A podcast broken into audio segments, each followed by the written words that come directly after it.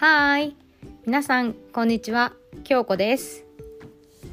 ダンスインストラクターの聞き方とビジネスのチャンネルへようこそ。こちらのチャンネルでは、すでにダンスインストラクターをされている方、またはこれからダンスインストラクターになりたい方、そして今後の将来のためにどのように生活やビジネスをしていくか、皆さんの可能性にフォーカスしてモチベーションアップにつながるような内容をテーマに配信をしていきます。それではこのチャンネルが少しでも皆さんのお役に立ちますようにエピソードへどうぞ。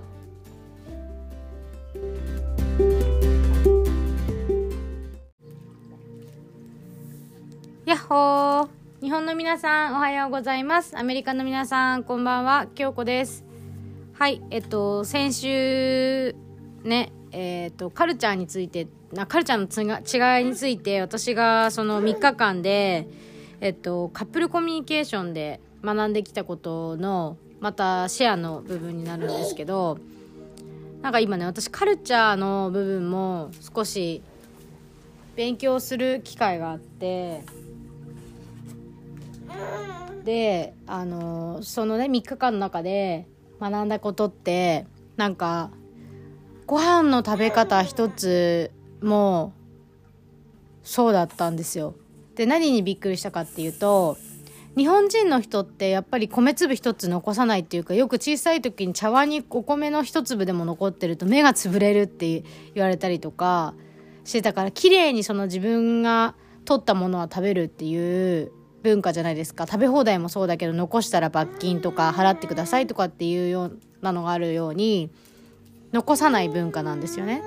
で例えば中国とかだとあのもうお腹いっぱいですって言って最後の一口を残したりだとかでアメリカには、まあ、その地域によるんだろうけどやっぱりいっぱい取って残してそのままなんていうのお皿を重ねてるのとか見ると本当になんだろう日本はやっぱ島国でねあの資源が限られてるっていうのもあって残さないっていう文化で私育ったと思うんだけどアメリカはやっぱり国土が大きいから食べ物もいっぱいあるしフードロスも多分すごいんだよね多分っていうかすごいんだよね。うん、でやっぱり残すのが当たり前だったりとかこうお皿によそっても食べれないとか美味しくないものを弾くとか嫌いなものはあの入れないでくださいって言うとかなんか本当にカルチャー全然違うんですよ。でやっぱり私たちの当たり前とか普通が普通じゃないし向こうからしても一緒なんだよね。うん、でそんな中であのー、なんだろうやっぱりこう日本の文化文化っていうか私たちのその私が日本で生活してきたその風潮としてやっぱりね完璧にあのー、正解じゃないものとか綺麗にまとまってないものをあの表現してはいけないというか表に出してはいけないとか努力して努力して完璧なものを入って出すとかいう風なやっぱり風潮がすごい強くってその見本に沿ったものが正解とか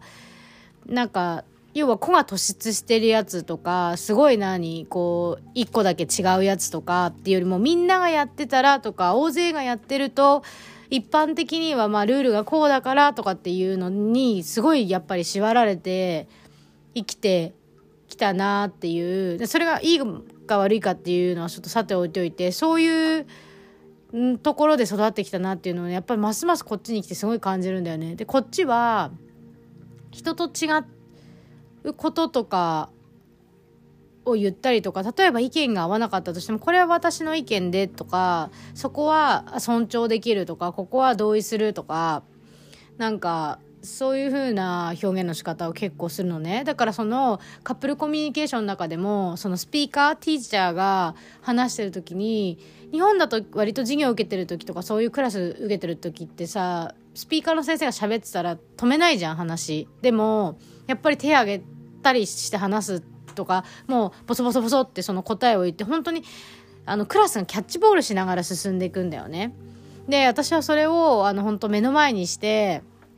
あなんかやっぱりスタイルがねこう一つの勉強とか一つのクラスでさえそんなにスタイルが違う。でやっぱ面白いのがこっちのアメリカに住んでるメンバーとミーティングしてても本当に喋ってる間になんかこう質問飛ばしたりとか会話になっていくんだよね。でもなんか日本のズームとかに参加するとそう喋ってる人の話をすごい聞いて待っててでなんか質問もさ全部終わった後に質問とか最後にするじゃない？そのスタイルと全く違うのね。でやっぱそれで私がねその自分じゃ振り返った時にじゃあアメリカで自分がね気持ちよく過ごすとか心地よく生きていくためにはやっぱりそういうコミュニケーションの取り方をしてった方が楽だしなぜならそっちのその人たちに囲まれて過ごしてるからね。だからやっぱりこの言いそびれちゃったとか聞けなかったっていうことが本当に今まで多かったんだけどなんかどんどん聞いてっていいしなんかこうどんどん会話に入ってっていいんだなとかっていうそこにはやっぱりその今まで育っやったことないことだから怖さとかさできるかなとか思っちゃうんだけどやっぱりその環境が変わって生活するってねそこになんか馴染んでくには馴染みたかったらね馴染みたかったら馴染んでいくにはそういうあの文化の違いとかも分かっていくと入りやすいかなただ単に言語の問題じゃないっていうことですよね英語が喋れるから英語が喋れないからそこに馴染めるか馴染めないかっていうところじゃなくてやっぱりそこには背景にそのカルチャーの違い文化の違いがすごいあのあるなっていう、うん、ところもすごい気づきました。うん、であのそうね。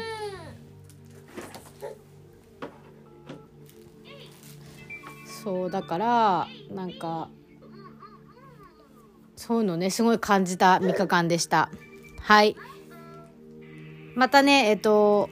他にもねいろいろそう学んでことがなんかラブランゲージとかあと子育てとか先週もエピソードでちらっと話したと思うんだけどあとは本当にあわやまり方なんか「I'm sorry」って例えば喧嘩したパートナーと喧嘩した時に「I'm sorry」だけで終わらないっていうところであのなんか私こういうふうにあなたあなたを思わせちゃってこういう行動してこういうとこがあれだったよね。ごめんなさいっていうようなこうそのステップもあったりとかそういうものをそう学んだんですよねでそれもすごいあの私はああってなんかそういうコミュニケーションツールとかもさ、やっぱ日本ってさ、学ばないじゃない？いろんなツールがあると思うんだけど、やっぱそういうクラスを取らないと学ばない？まあアメリカもそうなのかもしれないけど、割とそういうね、クラスがあったりとか、それにカップルで参加するっていうことが普通なんだよね。うん。だからそれもすごい勉強になりました。はい。今日はあのね、こんな感じで今私がそう3日間で学んだ、アメリカのね、カップルコミュニケーションで学んだことのちょっと少しシェアと、あとほとんどね、気づきをシェアしてみました。文化の違いのね。はい。今日もこんな感じで終わりたいと思います。はい。いつもご視聴いただきありがとうございます。息子が泣き始めたので終わりにしたいと思います。はい。またねバイ。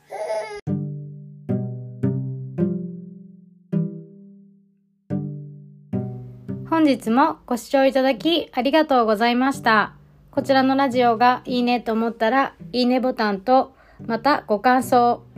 ご質問等あれば、メッセージもお待ちしております。それではまた次のエピソードでお会いしましょう。またねバイ